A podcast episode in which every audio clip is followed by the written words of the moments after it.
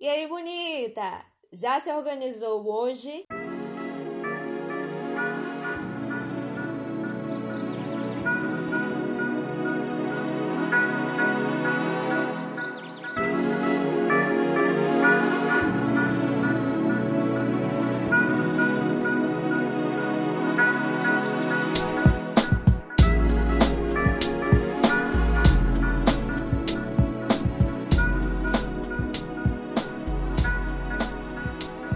Sejam todas muito bem-vindas ao Se Organiza Bonita, um podcast que tem a intenção de falar sobre organização pessoal acessível, produtividade e autoconhecimento sem caô de meritocracia. Para quem não me conhece, eu sou a Isis Almeida e para quem conhece também. E no episódio de hoje eu vou falar sobre minha trajetória estudantil, trazendo um pouco aí de um histórico desde o ensino médio até a segunda graduação, que é a minha, o meu atual estágio de estudo. Vou falar um pouquinho sobre a minha trajetória no ensino médio, bem brevemente, porque isso eu já contei lá atrás no episódio piloto, onde eu conto a minha história de organização pessoal. E vou trazer também um pouco da minha trajetória no bacharelado Interdisciplinar em Artes, que foi a minha primeira graduação. Uma graduação que não tem o objetivo primário de formar para o mercado de trabalho, mas sim oferecer autonomia aos seus formados e vou falar também sobre a minha trajetória em comunicação social com ênfase em jornalismo. Lembrando, esse não vai ser um episódio onde eu vou entrar em todos os detalhes dessa trajetória estudantil. São muitos anos. Eu só tenho 24 anos atualmente, mas eu tenho uma trajetória estudantil já muito grande por ter entrado, por ter, não sei de onde saiu esse toque, gente, mas enfim por ter entrado desde muito jovem. Meu pai, doido, não sei se isso é vantajoso ou não, mas ele me colocou na escola com um ano de idade. E ele me colocou numa escola que não tinha um critério muito grande entre, tipo, você sair da creche escola. Tudo que eu sei, pelo que os meus pais me contam, mãe me corrija se eu estiver errado, minha mãe sempre ouve minhas coisas. É, é que, tipo, eu entrei numa escola que já era meio formativa, assim, com um ano de idade. E isso, já tô entrando aqui na trajetória, tá, gente? Isso me fez com que a vida toda, pelo menos até o ensino médio ali, eu fosse um ano adiantada. Eu já falei sobre isso também, acho que no episódio onde eu falo sobre a importância de não ter pressa. Acho que o título é exatamente esse. Tá pelo meio aí do, do podcast. Gente, tô péssima de memória, a pandemia tá arrasando com os meus neurônios, mas é isso. Bem, não, não vou lá pra infância, não, só queria salientar que eu sempre fui um ano adiantada e isso se ajusta quando eu entro em jornalismo. Mas como que começa a minha trajetória estudantil que eu acho mais relevante contar? Eu estudei a minha vida toda em escola particular como bolsista. Por quê? Meu pai, ele é funcionário industrial. E durante muito tempo, eu não sei como que tá esse funcionamento no Brasil, mas é, durante muito tempo quem era funcionário da, da indústria, né, quem vinha daquela fase de ensino técnico, tinha direito à bolsa estudantil com desconto, é, ou seja, era bolsa parcial em escolas particulares. Então, a vida toda a gente sempre teve um descontinho aqui e acolá em escola particular e meus pais sempre priorizaram isso, meus estudos, embora eles sempre me disseram que quando eu chegasse no ensino médio, a regalia iria acabar e que se eu não passasse é, numa escola, entre, não é nem pública, como é que chama mesmo? Se eu não passasse numa, numa instituição pública, como, por exemplo, o Instituto Federal, ou uma entidade filantrópica, que foi onde eu passei, como serviço social de aprendizagem industrial, eu iria para a escola pública. Tanto que quando eu saio do ensino fundamental é, para o ensino médio, antes mesmo de ter a certeza se eu iria passar no SESI, que a gente chama aqui, né, SESI Bahia, é, se eu iria passar ou não, o que que aconteceu? Eu e minha mãe visitamos várias escolas públicas, né? E minha mãe sempre teve muito essa preocupação, então nós fomos nas consideradas melhores escolas públicas de Salvador. E eu me lembro muito bem que eu tinha, não sei porquê, gente, mas eu tinha muita vontade de estudar em escola pública porque eu achava a diversidade de pessoas muito ampla e eu me, me identificava muito mais com as pessoas de escola pública do que com das próprias escolas que eu estudei porque majoritariamente quem estudava nas escolas particulares que eu passei eram pessoas brancas e tal, tinham pessoas negras sim, mas era uma minoria, e uma minoria que sofria muito racismo, que na época a gente chamava de bullying, e enfim. A minha trajetória na escola, é, nas escolas particulares de ensino fundamental Lá no primeiro episódio dá para vocês escutarem. Quanto à minha trajetória no ensino médio, foi justamente isso, do fundamental para o ensino médio. Eu estudei bastante, passei no SESI, que é uma entidade filantrópica. Hoje, quem passa para o SESI precisa pagar uma taxa para estudar, salvo engano. Se, não, se, eu, se essa informação estiver errada, eu corrijo na descrição. Mas basicamente era isso. Eu passei para o SESI, a gente não pagava nada, a única coisa que precisava custear era livro, que não era barato, era livro, farda e material mesmo escolar, inclusive material de laboratório, por exemplo. A gente tinha laboratório de, de química e de. De química? Não, gente tinha laboratório de biologia e de física. E tinha jaleco para comprar, e sempre com muito esforço, meus pais foram. É, foram comprando algumas coisas mesmo, a gente ia se virando. Por exemplo, já tirei xerox de livro, que hoje não é permitido mais. Enfim. Meu ensino médio não é muito diferente do, do da maioria das, do, da, das pessoas negras brasileiras que são bolsistas em escolas particulares ou são estudantes de ensino público. Pela razão de eu vir de, de escola particular, eu poderia é, entrar na universidade com cotas sociais, é, mas nunca quis, né? A cota racial com recorte social. Mas eu nunca fiz muita questão porque eu sabia que a qualidade do ensino que eu tive era melhor do que o de muitas pessoas e eu sempre pensei, poxa, se eu vim de escola particular, não é justo eu concorrer a, a vestibulares, né, para a faculdade, que consideram cota racial com recorte social, que geralmente é aquele recorte relacionado a, a salário, né, a renda familiar. E assim eu, eu é, coloquei na mente que eu faria ampla concorrência. E desde a minha época do ensino médio, eu já queria muito entrar em jornalismo, mas eu achava a nota de corte muito alta na minha época que eu prestei Enem. É, eu lembro que quando eu fui concorrer a primeira vez para entrar na Universidade Federal da Bahia, que é hoje onde eu estudo desde 2014, as notas de cortes eram muito altas. E eu lembro que no meu ano a nota de corte para comunicação social com ênfase em jornalismo estava muito alta. E eu fiquei triste e tudo mais e fui pesquisar outras opções, porque meu pai ele tem uma coisa de falar que eu nunca, devo, nunca devo parar de estudar porque ele acha que estudando é a única forma que a gente tem de mudar a nossa própria vida e a vida da nossa, da nossa família, das pessoas ao nosso redor, e ele sempre colocou isso na minha mente. Então, na minha concepção familiar, educativa e tudo mais, na minha formação, eu sempre pensei que, poxa, eu não posso parar de estudar, eu não posso dar nenhum vacilo. Basicamente, eu tinha essa percepção. E aí, o que que rolou? Comecei a estudar, estudar, estudar, é... E aí passei na federal, mas não foi para jornalismo, porque antes de eu entrar, eu comecei a pesquisar, como eu já havia falado, e descobri o bacharelado interdisciplinar em artes. Quando eu era criança e adolescente, é, eu era muito ligada à arte. Eu era muito ligada a coisas que envolviam os diversos, as diversas perspectivas e os diversos gêneros e, enfim, as diversas coisas que envolviam arte. Primeiro, eu cantava em coral de escola. Eu cantava no coral do SESI, né? É, não participava muito ativamente, dava alguns vacilos, porque meu foco era mesmo estudar. E aí, enfim, no, quem me conheceu no ensino médio, na minha escola, muitas amigas me escutam, então elas vão lembrar que eu participava de apresentações de dança, montava as coreografias e tudo isso porque desde muito nova eu participei dessas. Meus pais sempre se preocuparam e me colocaram em escolas que tinham atividades extracurriculares. Então, do que eu me lembro aqui agora, eu vou listar, eu já fiz dança do ventre, né? Eu já fiz é, jazz, eu já fiz balé muito novinha, muito novinha mesmo. Balé foi uma coisa que foi muito rápido. Mas eu já fiz jazz, já fiz dança do ventre, já fiz dança afro, já fiz capoeira na minha rua. Essa foi o único, acho que um dos poucos, assim, que não era extracurricular de escola. Mas já fiz dança afro. No meu ensino médio, eu escrevia muita literatura, escrevia contos, escrevia poesia. Venci. Lembrando disso, meu Deus. Venci dois concursos de poesia é, no ensino médio, um em terceiro lugar e outro em primeiro lugar, que foi quando eu ganhei o meu primeiro notebook, um notebook que até recentemente eu ainda utilizava, que era a minha ferramenta de trabalho aqui pro, pro SOB, inclusive.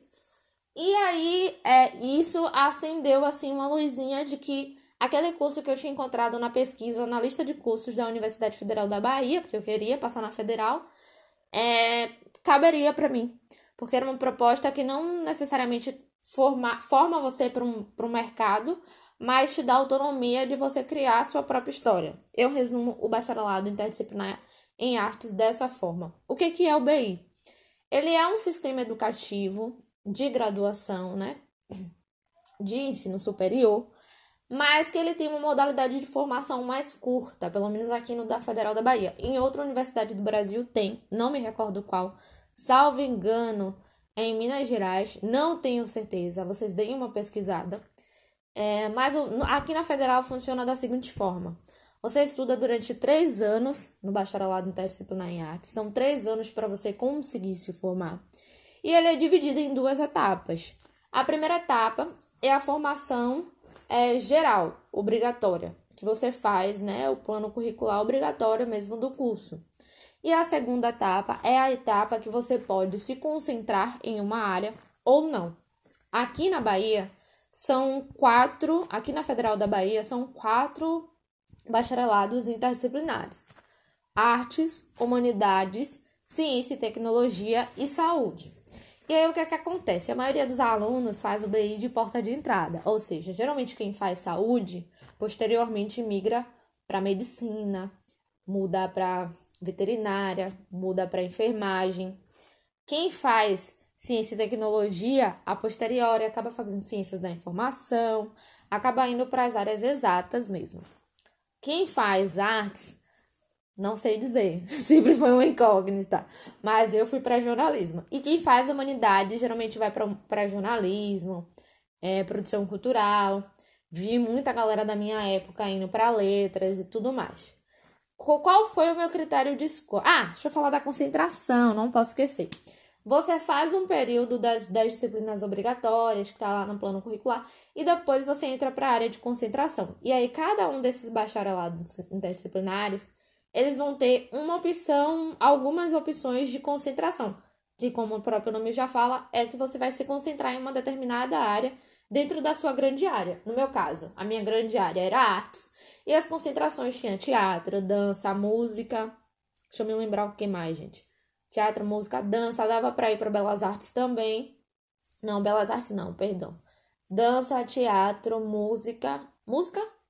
Ixi, gente, errei tudo, já faz tanto tempo. Mas tinha umas concentrações. Eu lembro que eu fiquei muito na dúvida entre dança, teatro e cinema. E aí acabou que eu fiquei na grande área, como eu tava cheia de dúvida. E a grande área é a possibilidade de você se formar sem se concentrar em nenhuma dessas áreas. E aí o que que rolou? Eu fiquei na grande área porque eu tinha muita dúvida se eu queria fazer teatro, dança ou cinema.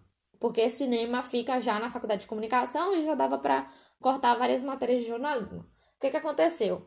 É, peguei, na, através da grande área, algumas disciplinas de comunicação, não gostei muito é, da formação, do tipo de ensino que se fazia é, lá na área de cinema. Nada pessoal, mas, tipo assim, não, não era o que eu esperava.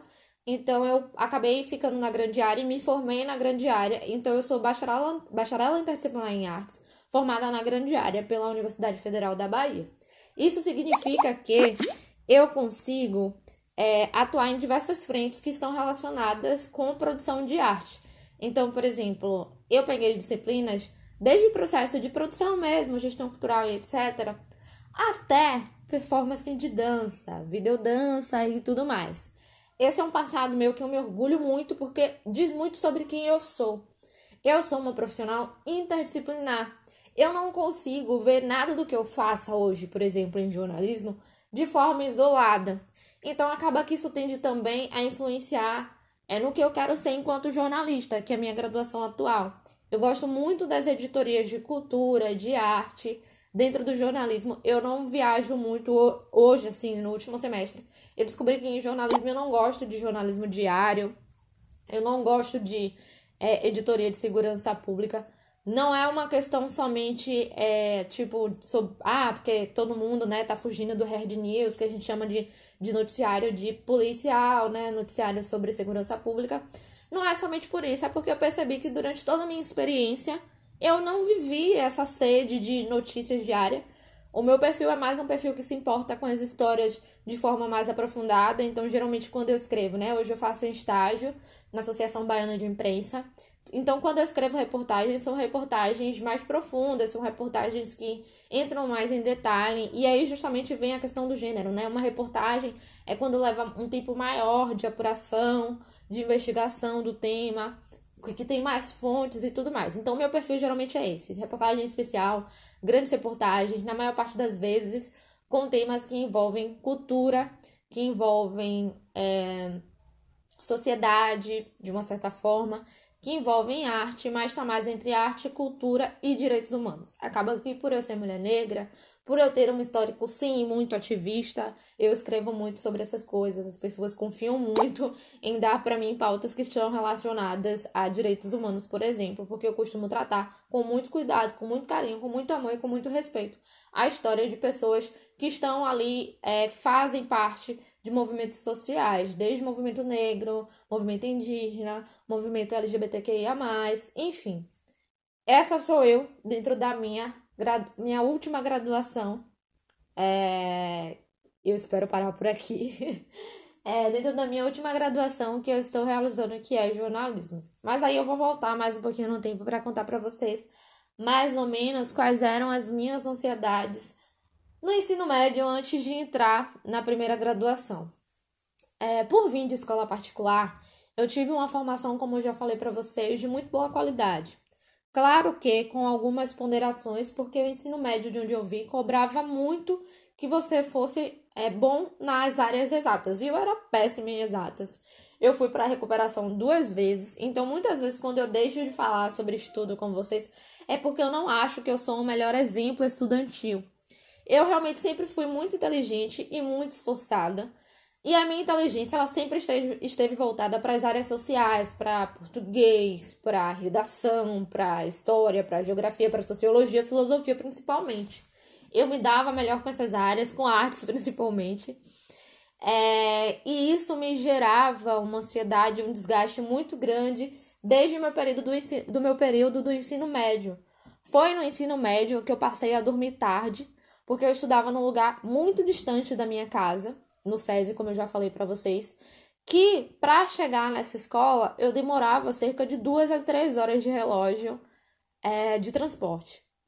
Inicialmente, é, minha mãe fazia o esforço de pagar um, um, transporte escolar, que era um transporte popular, é, que pegava toda a galera da minha região, da Cidade Baixa, aqui na, em Salvador, onde eu moro, para levar para essa escola, porque muita gente da Cidade Baixa estudava nessa escola, entendam justamente porque quem era filho de funcionário é, da área industrial recebia, né, algumas. Não, não, eu não consigo explicar, mas enfim, muita gente da Cidade Baixa é, estudava nessa escola. E aí o que, que aconteceu? Eu demorava muito tempo para ir e para voltar. Eu passava mais tempo na escola do que em casa. Era praticamente não não a, a escola ela não tinha o perfil de aula integral. Mas tinha tanta coisa para fazer, gente, que a gente tinha dia que assim nem valia a pena. Como era tão distante, por exemplo, para mim, não valia a pena voltar para casa. É, tem um detalhe da minha formação que talvez outras pessoas também não saibam. Eu sou técnica em comunicação visual. Essa formação tá ali entre o ensino médio e a minha primeira da graduação do BI em Artes. Eu sou técnica em comunicação visual porque o SESI ele é voltado para o ensino industrial, assim como os IFES, né, os institutos federais, que têm os ensinos técnicos. Eu não passei na época do ensino médio para o técnico, para o IFBA, que era onde meu pai desejava que eu passava, passasse, perdão, mas eu passei para o SESI. E aí o SESI tem esse ensino técnico, só que diferente de outros institutos, você começa a cursar o seu a sua, o seu curso técnico mesmo, né? Você começa a fazer o curso técnico já no último ano de ensino médio. E aí você fica ali dividindo nos últimos momentos do, do ensino médio, no, no último ano, né? No terceiro ano do ensino médio. Você divide o seu dia entre o curso técnico e a escola. Então a gente, a galera, todo mundo, né? Estudava de manhã e de tarde ia para o curso técnico. E novamente eu fazia aquela viagem de voltar para a Cidade Baixa, porque o curso técnico que eu escolhi o, a sede do técnico já ficava próxima à minha casa. Então era aquela, aquela perturbação, gente, para poder lidar com tudo isso. E acho que essa minha história de organização, ela meio, ela começa aí mesmo, porque assim, era muita exigência. Eu tentava assim, como eu não era muito boa em exatas, era muito ruim mesmo. eu tentava dar tudo de mim para ser excelente nas outras disciplinas. Então eu realmente era excelente em português. Eu realmente era excelente em redação. Eu realmente era excelente em história, em geografia, em filosofia, sociologia e artes. E em educação física também, eu dava um showzinho. Mas é, em exatas eu era péssima, fui para recuperação, mas enfim, isso não me. Ser ruim de matemática, é, física, química, não me impediu de passar na federal. E justamente porque eu fiz essa opção de entrar no BI como um atalho para chegar em jornalismo. Vou explicar para vocês. Como a nota de corte de jornalismo era alta, eu falei, tá, tem esse curso aqui, que é voltado para as artes, eu gosto, eu curto. Depois que você finaliza ele em três anos, você tem a opção de migrar internamente para uma segunda graduação. Então é nós. Eu tinha na época 16 anos, fiz o Enem. Eu fiz o Enem acho que um, algumas vezes antes, inclusive, de realmente poder entrar. Eu acho que eu fiz no primeiro, segundo terceiro ano. Primeiro e segundo ano eu fiz como teste. Não me lembro exatamente mais minhas notas de redação, não tenho mais esses cadernos. Mas eu lembro que em alguma dessas três eu passei de 900, eu fiz 920. Não me lembro em qual dos três anos, se foi no ano que eu passei ou não. O fato é que a minha pontuação em português, em redação, em história, geografia, filosofia, sociologia eram boas e somatizado a nota de redação me fez ter uma boa nota de corte para o BI em artes. E assim eu adentrei, fazendo o BI assim como todas as outras pessoas de porta de entrada. O lance é eu me apaixonei pelo danado do BI. É uma graduação que eu não me arrependo nem um pouco, como eu falei para vocês. Ela foi o que me formou como pessoa. Eu não consigo ver nada de forma isolada. Então, tudo que eu aprendi no BI acaba é, aparecendo assim na minha experiência prática. Então, por exemplo, eu vou citar para vocês: o BI ele não exige que você tenha um trabalho de conclusão de curso. Em compensação, a gente treina muito a escrita acadêmica, mesmo no BI em Artes. Então, no bacharelado, eu fiz artigo, eu fiz projeto de pesquisa, eu fiz tanto tipo de texto, gente, tanto de tipo de texto acadêmico, que meio que eu acabei ficando treinada. E quando eu entrei em jornalismo, eu não era aquela menininha verdinha que não entendia nada da vida. Quando eu entrei em jornalismo, eu já tinha três anos de academia, eu já tinha três anos no ambiente acadêmico. Claro que o ambiente do BI ele é muito mais fluido, muito mais leve, muito mais divertido também, porque era o tipo de graduação que eu podia estar, gente. Eu, eu comecei a trabalhar com 18 anos, né? Inclusive tarde para o que a maioria da população trabalha. É, mas eu comecei a trabalhar através do BI estagiando e eu lembro que eu estagiava e fazia a graduação, eu, esta, eu é, estudava à noite e eu ia acabada pro BI. Mas sabe o que é você pisar o pé na sua, na sua universidade? E você, sabe, tipo, é como se revigorasse a sua alma. Era o que eu sentia no BI. Especialmente quando eu pegava disciplina de teatro ou disciplina de dança. Era tipo assim, era o ápice para mim. Porque poder, poder chegar, vestir a roupa que eu queria e botar o pé no chão descalça, andar até minha sala, assim, ai, eu chego a me emocionar. Porque eu amo demais o BI. E foi o que mudou a minha vida, assim, eu não consigo mais explicar em detalhes, porque é uma riqueza de detalhes tão grande. A minha formação no BI, em termos de cultura e arte. E, e aí veio a fase de, de passar mesmo para para jornalismo, precisava ter uma, não sei se eu me entregava tanto, porque precisava ter uma nota alta para você conseguir migrar tranquilamente para o curso que você queria. E aí veio essa fase de migrar eu tinha ainda, eu, na época do BI, eu fiquei, ai meu Deus, será que é jornalismo mesmo que eu quero? Eu ainda não sei. E aí foi que uma colega minha, antes mesmo dela se formar no BI, ela mudou de curso. A Rafaela Fleu. Não sei se algum dia ela vai escutar isso aqui. E ela mudou para jornalismo. E eu já queria jornalismo desde que eu entrei no BI. No meio, por fim, eu fiquei com uma dúvida. E ela entrou e eu lembro que eu trocava uma ideia com ela sobre como era a faculdade de comunicação em si, estudando lá dentro totalmente. Porque explicando para vocês, no BI, a gente não pega disciplinas que são só do BI. A gente pega a disciplina, a gente pode pegar a gente é tipo os alunos é, que são espiões, assim, a gente pode pegar disciplinas em todos os institutos. Então eu peguei até Libra, gente, no BI. E aí eu conversava muito com a Rafa sobre, e ela me dava umas dicas. É, tinha uma galera também do BI que já tinha passado, e aí eu trocava uma ideia, e aí foi que eu falei, não, é realmente isso que eu quero. É, antes de entrar, eu não tinha percebido que eu tinha realmente uma veia comunicativa muito forte. Algum tempo depois, acessando arquivos do meu computador antigo, é, eu encontrei vários vídeos onde eu já fingia que eu estava apresentando programas quando eu era criança, que eu fingia estar interagindo com personagens. Enfim, sempre fui meio artista barra comunicadora. Encontrei projetos onde eu já escrevia release sem nem saber o que é release e tudo mais. Em jornalismo, eu tendo a pesquisar mais, ainda mais sobre organização. E isso eu fui perceber é, através dos meus arquivos de stories do meu Instagram pessoal, que não existe mais, um ex-perfil é, pessoal. E aí foi quando eu descobri um vídeo. É, eu já acompanhava muito blog, como eu já, já contei para vocês, já acompanhava muito blog de organização, na época de blogspot mesmo, gente. É, já acompanhava muito Tumblr sobre estudo. Sempre fui aquela menina que queria ter muitas coisas, mas nunca tinha muitas coisas. Foi tudo, nunca me faltou nada, mas também sempre foi tudo muito no limite, assim, do possível.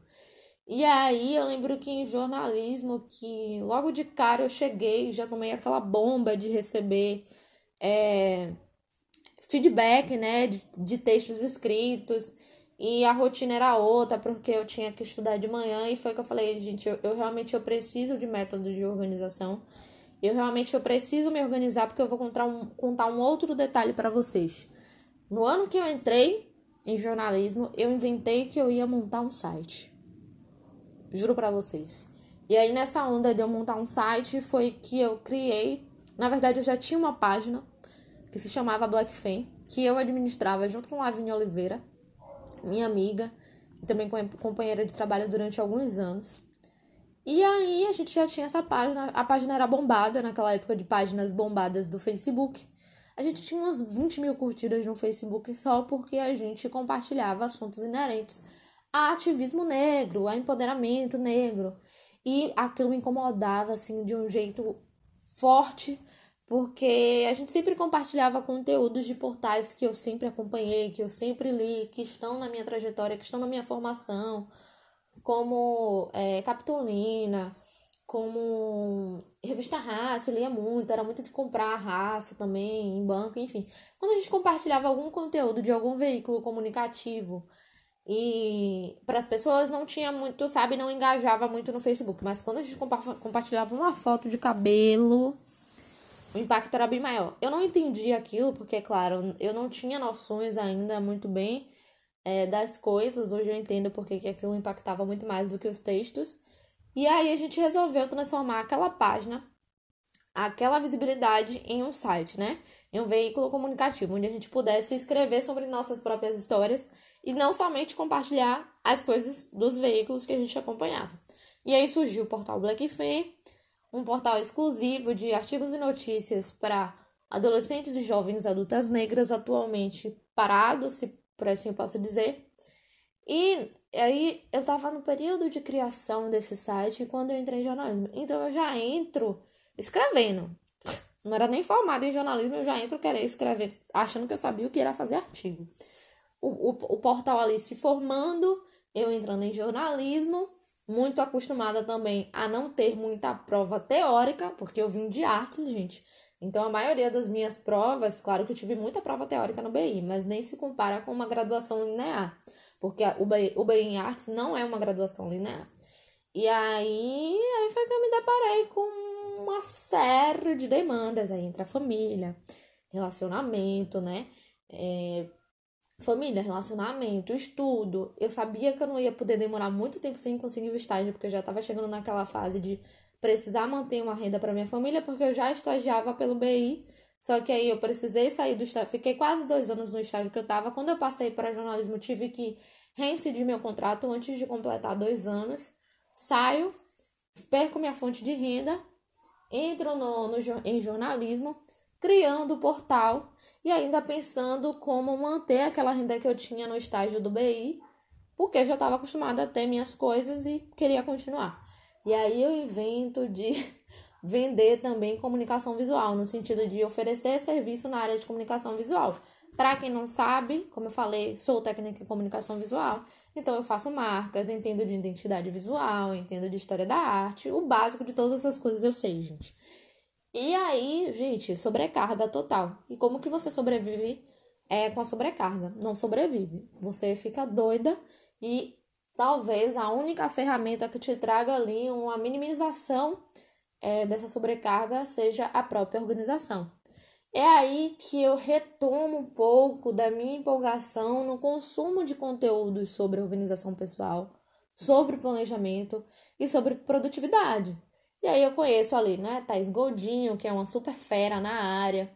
Eu conheço a Ana, que é do Eu Organizado, que eu consumi bastante, uma pessoa que me formou bastante assim com relação à opinião, sobre a importância de ter autonomia que mais que eu consumia na área de organização? Ah, gente, um, um dos meus, assim, tripés de organização que me formaram é o Sente Arata, do Arata Academy. Vou indicar para vocês esse canal, porque, sabe, qualquer coisa que você queira saber sobre a área de organização pessoal, desenvolvimento pessoal, planejamento e produtividade, o cara tem uma resposta. E não são respostas simples. E, tipo assim, não é o óbvio, ele te dá coisas, assim, que realmente vão te ajudar com sua produtividade. É, e aí, o que, ou quais outras coisas que eu consumia. E aí, outros blogs, assim, que me ajudavam, mas nem tanto quanto esses, que hoje são fenômenos, assim, eu considero realmente como referências e pessoas muito fortes na área de, de organização. Só que aí, através do Seito especificamente, eu começo a ter mais acesso a métodos de organização é, asiáticos, geralmente na maioria das vezes japoneses. E eu não sei porquê, mas eu tenho uma forte identificação, porque eu sinto uma coisa muito forte com relação à cultura, assim. A cultura no Japão é uma coisa muito respeitada, que passa de família em família. Não sei se essa, talvez essa similar, similar, similaridade e o respeito, assim, que vem da questão da ancestralidade dos japoneses consigo mesmo que me faz admirar, de certa forma, os métodos japoneses. E aí que eu começo a usar, por exemplo, Kanban para conseguir lidar com tudo isso. Porque, primeiro, eu coordenava um portal autonomamente, né, junto com mais 14 mulheres de todo o Brasil, é, meninas, né, jovens, meninas jovens e mulheres adultas. Era uma mistura. E aí eu uso o Kanban para lidar com isso porque eu tinha um portal, tinha a minha própria empresa, né, que ainda não era MEI na época e tudo mais, depois eu me torno MEI, ganho uma experiência maior. Eu começo a usar também Pomodoro, especialmente em jornalismo. Pomodoro foi uma coisa que as poucas amizades que eu fiz em jornalismo, a gente trocava muito, eu, Maria Marta, Júlia. É, eu sempre gosto de citar o nome das pessoas, né? Depois elas tomam aquele susto quando elas recebem, assim, o episódio. Mas, assim, eu lembro que a gente descobriu o Pomodoro e aí a gente começou a testar e a gente falou: não, 25 minutos é muito pouco. 5 minutos de intervalo, pior ainda. A gente vai ter que fazer ciclo de, de 45 e, e 15 minutos de intervalo. Porque exist, existem algumas disciplinas em jornalismo que são assim mais difíceis, né? Comunicação e política, é, semiótica. As oficinas tendem a ser pesadas também, porque elas têm muitos seminários, né? Oficinas práticas de jornalismo que a gente precisa escrever, ou precisa lidar com rádio e tudo mais.